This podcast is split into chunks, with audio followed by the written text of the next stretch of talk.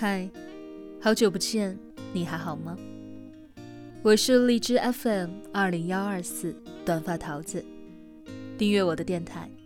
那些眼睛看不到的美好，就用耳朵来听吧。今日份的故事，把内裤和内裤晾在一起。作者方不见，平凡的写作者，只写低到尘埃的相遇和离别。如果你喜欢我的故事，喜欢我忙忙碌碌走过的这些如风如尘般的路，希望你能把我的故事分享给更多的朋友。出版作品，愿有深情可回首，方不见和你讲个故事。微信公众号，方不见和你讲个故事。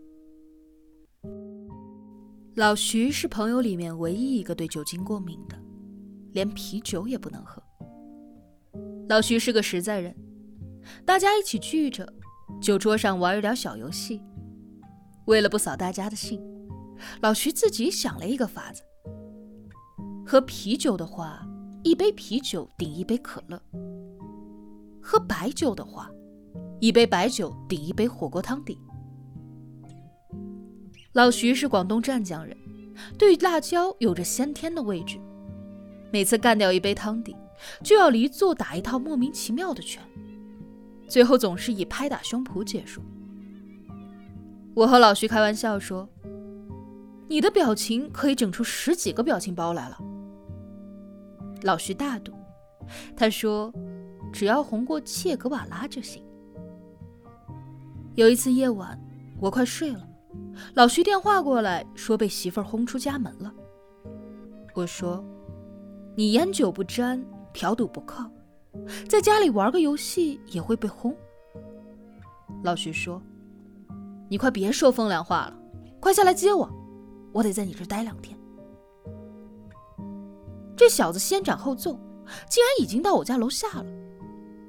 我穿着睡衣跑下去说：“你他妈的和媳妇吵架，你干嘛直奔我家呀？万一我约了人怎么办？”得了。老徐挤进电梯说：“快上楼去，老子都快冻死了。”我看了一眼老徐的拖鞋，心想：这孙子是在逃荒吗？一进房间，老徐就跳到了沙发上。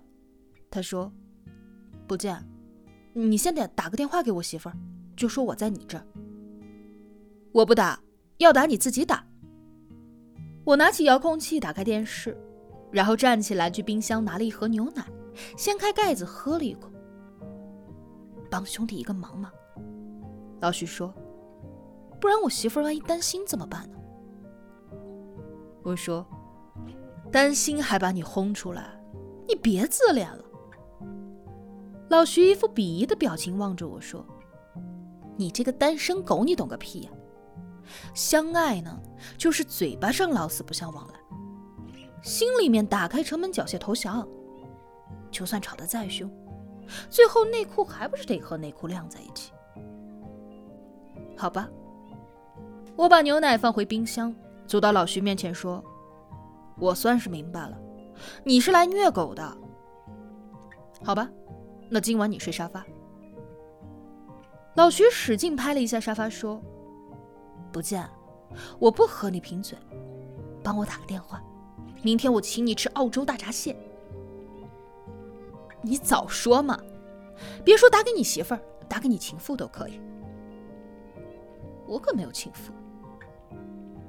别紧张，我看着老徐说，电话还没接通呢。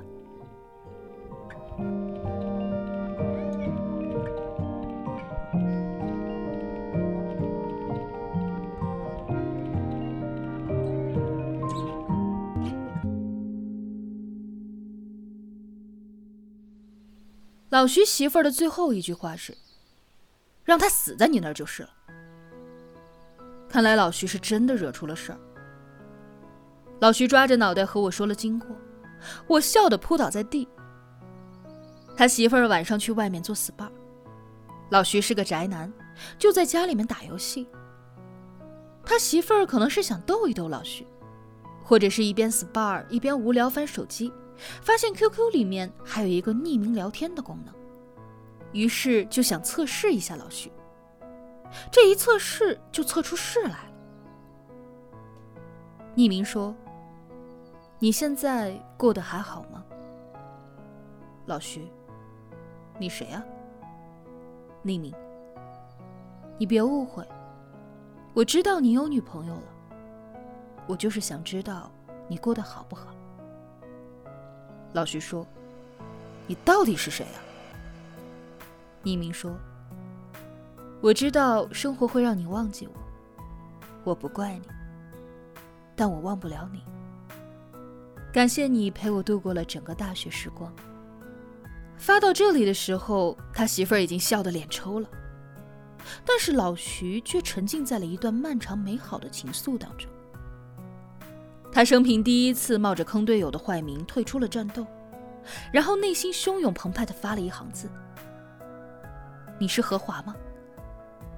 他媳妇儿的脸立马阴了下，然后用他心理学硕士严谨的逻辑思维为老徐布下了一张网。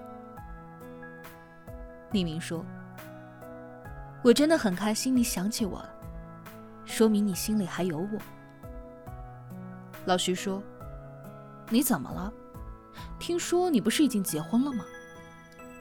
匿名说：“是啊，可是离了，他对我不好。”在外面花天酒地，现在我一个人无家可归。我现在到了深圳，不知道该去哪。听说你也在深圳，你能帮帮我吗？我不要钱，只想你能帮我找一份工作。老徐说：“找到住的地方了吗？”黎明说：“没有。我现在想见见你。”你要是不方便的话就算了，我知道打扰你很不礼貌。老徐说：“你不要想多了，你在哪？我过来。”他媳妇儿立马火冒三丈，掀到了脸上敷着的面膜，大步走出 SPA 馆，一边拦车一边发信息给老徐，地址就定在了离家不远的咖啡馆。老徐当然对这个圈套全然不知。还沉浸在对往事美好的回忆里不能自拔。他换了一身干净的衣服，该死的是，他竟然还一时激动，拿起了媳妇儿的香水往身上喷了一点。老徐坐在咖啡馆靠窗的位置，然后就等来了自己的媳妇儿。后面的画面大家可以自己补闹一下。我笑得在沙发上打滚，老徐一脚把我踹下去，说：“不见。”你他妈倒是给我出个主意啊！这下我是彻底的栽了。真没想到，我媳妇儿她竟然还有特务的潜质。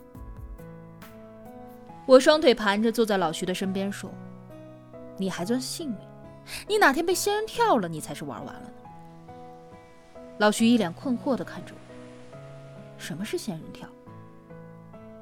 然后我又和老徐解释了一下仙人跳的意思。老徐听完之后连连摆手说：“我没那个意思，我就是想帮帮他。那方面我想也没想。两顿澳洲大闸蟹，要在四季酒店。”老徐一手抚着心口，一边说：“不见，我媳妇儿刺了我一刀，你还落井下石。”老徐，你说我容易吗？你看看现在都几点了啊？凌晨一点了。我想着吃两顿大闸蟹，怎么了？我声泪俱下的说：“你知道我已经吃快餐吃两个月了，你永远都不会明白一只单身汪的悲情历史。而且我忍着内心崩溃边缘的剧痛，还要调解你们小两口鸡毛蒜皮的小事儿。那不是鸡毛蒜皮的小事儿。”老徐正色道：“好好，那不是小事儿。”我说：“那吃两顿澳洲大闸蟹就是大事儿。你看看，你媳妇儿连两顿澳洲大闸蟹都比不上。我看你还是去找你的小花花算了。”老徐不知道说什么，在自己的逻辑里迷失了方向。他面红耳赤地说：“我请你就是了，要四季酒店的。”我乘胜追击。四季酒店就四季酒店。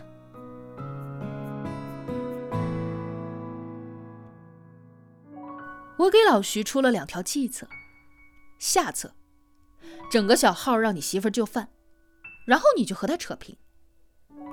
老徐听完，又一脚把我踢下沙发，他对我愤怒的吼：“不见，你丫出的是什么狗屁主意呀？用这招我就彻底死得快了。你知道我媳妇儿吗？心理学硕士，跟他玩这个，我还不如直接在门口长跪不起。上策是，我打电话给你媳妇儿，说你悔恨交加，一时没忍住喝了一瓶二锅头。老徐拖着腮帮想了一会儿，然后还是一脚把我踹下了沙发。他说：“方不见，我喝一瓶二锅头还不去了半条命吗？”我又没让你真喝。我屈辱的再次从地上爬了起来。要不是看着两顿四季酒店的澳洲大闸蟹的份上，我早就暴揍他了。他竟然还敢在我的地盘上撒野！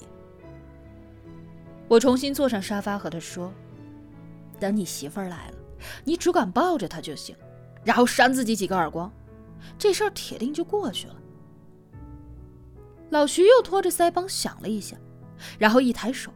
我赶紧从沙发上跳了下来。那中策呢？我说我还没想好。老徐的手落到了沙发上。那快点给我媳妇儿打电话。我觉得上策尚可一试。我一看时间，一点半了。老徐，你媳妇儿会不会睡着了？老徐扬头。屁，她肯定没睡。老子不在，她铁定失眠。我打电话过去，他媳妇儿很快接了电话，听声音应该精神着。我就把想好的台词说了一遍。他媳妇儿在电话里骂了一句：“这鳖孙”，然后就挂了电话。我和老徐坐在沙发上看午夜剧场，老徐焦躁地在房间里走来走去。他突然和我说：“不见，你这有白酒吗？”我说：“你要干嘛？”老徐说：“我越想着心里越不踏实，要是被我媳妇知道了，我又再骗她，我肯定就完了。不见，我追我媳妇苦啊，我真的是爱她的。现在一想到要是他一狠心和我断了，那我真是不活了。你是不是个男人啊？我要媳妇儿，你能不能有一点尊严？”我要媳妇儿，真是丢人现眼。我要媳妇儿，你给我安静一点。我要媳妇儿，酒在柜子上。我就是要媳妇儿。老徐说着，抹着眼泪去柜子上拿酒，然后一个人喝了一大口，然后浑身猪肝红，脖子上、手臂上一大排触目惊心的红色疹子。我回过头去看着这副模样的老徐，嘴里大骂了一声：“我靠！”然后我马上开车送他去医院。在路上的时候，赶紧和他的媳妇儿通了电话，说老徐转院了，去了市第六人民医院。他媳妇儿在电话里哇的一声哭了出来。他说都是他的错，不应该怀疑老徐。其实他知道老徐老实，没想着怎么怪他。